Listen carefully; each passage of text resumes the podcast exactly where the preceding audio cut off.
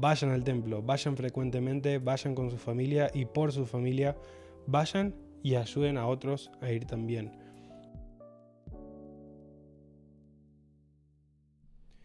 Nueva semana. Nuevo Ben sigue más. Perfecto.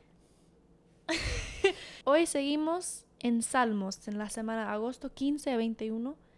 Y quisimos hablar, como hemos estado hablando de la adoración, quisimos hablar hoy específicamente de la importancia de adorar en los templos.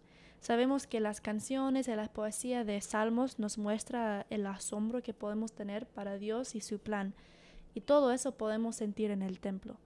Y recientemente lanzamos un episodio en Ben Sigue Más donde también hablamos de la importancia de los templos, pero hoy queremos enfocarnos en la adoración que hacemos dentro de estos lugares tan sagrados. Y como siempre vamos a empezar con la respuesta de las redes y tenemos a Jean Paul. La respuesta que dio fue para cumplir doctrina y convenios 59, 9 y 10. Y esa escritura dice, y para que más íntegramente te conserves sin mancha del mundo, irás a la casa de oración y ofrecerás tus sacramentos en mi día santo, porque en verdad este es un día que se te ha señalado para descansar de tus obras y rendir tus devociones al Altísimo. Y es muy cierto, Elliot Bernard en un discurso habló de que tenemos un lugar y un tiempo designado para adorar a Dios. Y en ese discurso él dijo, inicialmente podríamos pensar que los propósitos principales de santificar el día de reposo y de asistir al templo están relacionados, pero son diferentes. No obstante, yo creo que esos dos propósitos son precisamente los mismos y actúan juntos para fortalecernos espiritualmente como personas y en nuestro hogar. De todos los lugares de adoración, los templos son los más santos. Un templo es literalmente la casa de Jehová, un espacio sagrado que se ha apartado de forma específica para adorar a Dios y para recibir y recordar sus preciosas y grandísimas promesas. El objetivo principal de la oración en el templo es participar de las ordenanzas y aprender sobre los convenios, recibirlos, recordarlos y renovarlos. En el templo pensamos, actuamos y nos vestimos de manera diferente que en otros lugares que tal vez frecuentemos. Tengan en cuenta que el día de reposo y el templo son un tiempo sagrado y un espacio sagrado respectivamente que se han apartado de forma específica para adorar a Dios y a fin de recibir y recordar las preciosas y grandísimas promesas de Él a sus hijos. Según lo ha instituido Dios, los propósitos principales de esas dos divinas fuentes de ayuda son exactamente las mismas. Centrar potente y repetidamente nuestra atención en nuestro Padre Celestial, en su Hijo unigénito, en el Espíritu Santo y en las promesas relacionadas con las ordenanzas y los convenios del Evangelio restaurado del Salvador. Entonces me encanta cómo él hace ese énfasis, ¿no? Esos lugares están designados con el mismo propósito de centrar potente y repetidamente nuestra atención en Jesucristo y en Dios, en sus promesas, en el Espíritu Santo. Y me hace pensar también en esa cita que dio el presidente Nelson de que nuestra felicidad en la vida no está relacionada a nuestra situación, sino a nuestro enfoque. Entonces acá el Bernard está diciendo, bueno, el templo y los lugares de adoración están para tornar nuestro enfoque en Jesucristo y eso nos puede hacer realmente felices. Mm y nos recuerdan todas las promesas, todas las cosas que nosotros podemos recibir en esta y en la, vida eterna. Mm. También escuchamos de Kevin Ignacio, quien dijo, para recordar los convenios que hicimos, o si no hicimos convenios, para prepararnos para ellos. Y también recibimos otra respuesta de Sebastian Dorman, que yo creo que es un poco relacionado con eso.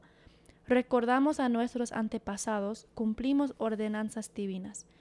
Y creo que simplemente eso. En el templo, más que nada, hacemos convenios y efectuamos ordenanzas para esos convenios, para nosotros o para personas al otro lado del velo.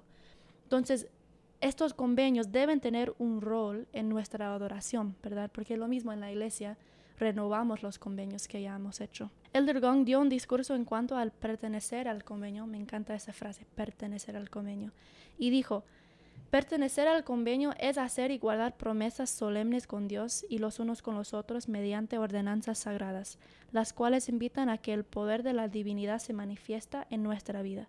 Cuando ofrecemos todo lo que somos al convenio, podemos llegar a ser más de lo que somos.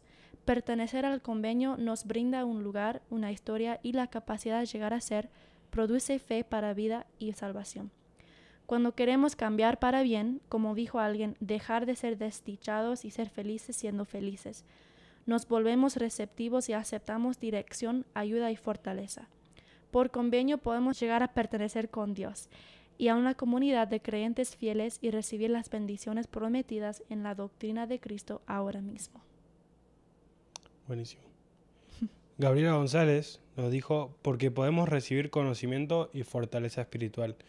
Y me gusta porque las palabras concuerdan mucho con una cita del presidente Nelson que dio recientemente, que dijo, el templo es el núcleo del fortalecimiento de nuestra fe y fortaleza espiritual porque el Salvador y su doctrina son la esencia misma del templo.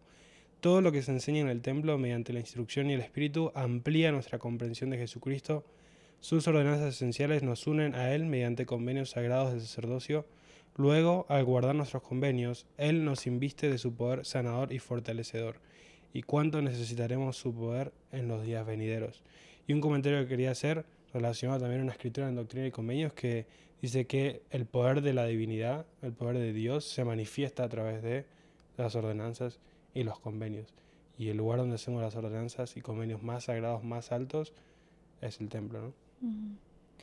Y creo pensando en eso hemos hablado mucho y sabemos que es importante ir al, templo, pero tal vez algo en que, algo en que podemos meditar es si nuestra asistencia al templo tiene la intención de adorar a Dios y poner nuestra atención a Dios, Jesucristo y su plan.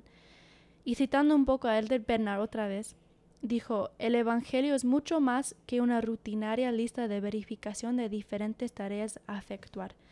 Más bien es un magnífico tapiz de verdades bien coordinado y entrelazado, diseñado para ayudarnos a llegar a ser como nuestro Padre Celestial y el Señor Jesucristo, incluso participantes de la naturaleza divina. Entonces yo creo que es importante que asistimos al templo con la intención, ¿verdad? De una verdadera intención de fortalecernos espiritualmente, comunicarnos con Dios, recibir revelación y adorar más que nada a Dios y a Jesucristo. Y llegar a desarrollar ese hábito de ir para adorar a Dios, para recordarlo, para tener gratitud hacia las bendiciones que tenemos. Creo que está bien, ¿no? Porque también el templo está como ese lugar donde podemos ir para olvidarnos de todos nuestros problemas, para olvidarnos del mundo, para permanecer sin mancha, como dice la escritura. Y entonces, sí, está bien que vayamos como para sentir sanación, para buscar más guía, para, como siempre, buscar algo por nosotros, pero también es muy importante que vayamos también con ese sentido de adoración también. No siempre pidiendo algo, pero también con un espíritu de gratitud con el espíritu de recibir y de dar algo también, ¿no? Y presidente Nelson dijo, si la distancia, los problemas de salud u otras limitaciones les impiden asistir al templo durante una temporada, como lo que pasó durante la pandemia o por enfermedades o lo que sea, los invito a fijarse un tiempo regular para repasar en la mente los convenios que han hecho.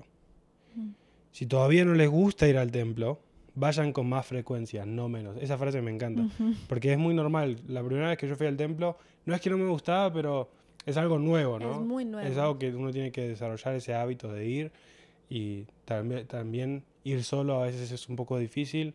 Entonces, entiendo esa, lo que se refiere el presidente Nelson, pero él dice, no vayan menos, vayan más. Y es muy cierto, porque cuando uno empieza a ir más, empieza a entender más el propósito, empieza a acostumbrarse más a los símbolos, empieza a entender más, empieza a ser más receptivo al espíritu que hay ahí dentro del templo. Y él dice, permitan que el Señor mediante su espíritu les enseñe y los inspire allí. Les prometo que con el tiempo el templo se convertirá en un lugar de seguridad, consuelo y revelación. Y el elder Ken Richards dijo, vayan al templo, vayan frecuentemente, vayan con su familia y por su familia, vayan y ayuden a otros a ir también.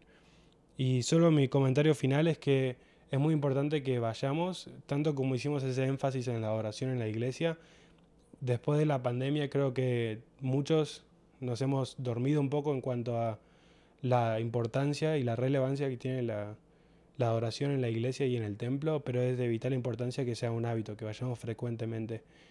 Está bien que tuvimos una pandemia que probablemente hizo que sea más difícil para muchos, pero en la medida de nuestras posibilidades tendríamos que tratar de hacerlo tan frecuentemente como podamos. Sí. Y un comentario personal también. He notado, porque antes de la pandemia uno podía ir al templo nomás sin cita, ¿verdad? Sin tener que fijar una cita en línea. Después de la pandemia tuvimos que ir en línea y fijar una cita. Y al principio me sentí como ah, que como medio como era más trabajo para ir al templo. Pero ahora me siento mejor ah, como fijando cita, que tengo una cita al templo esta semana y puedo mirar adelante con esperanza que voy a ir al templo y voy a poder adorar a Dios. Y ha cambiado mucho mi, mi intención era el templo. Y bueno, para terminar con una escritura de Salmos um, en capítulo 84 y vamos a leer versículos 1, 2 y 10. Dice, Cuán amables son tus templos, oh Jehová. Mi alma anhela los templos de Jehová y aún desfallece por ellos. Mi corazón y mi carne cantan con gozo al Dios vivo, porque mejor es un día en tus templos que mil fuera de ellos. Escogería antes estar a la puerta de la casa de mi Dios que habitar en las moradas de la maldad.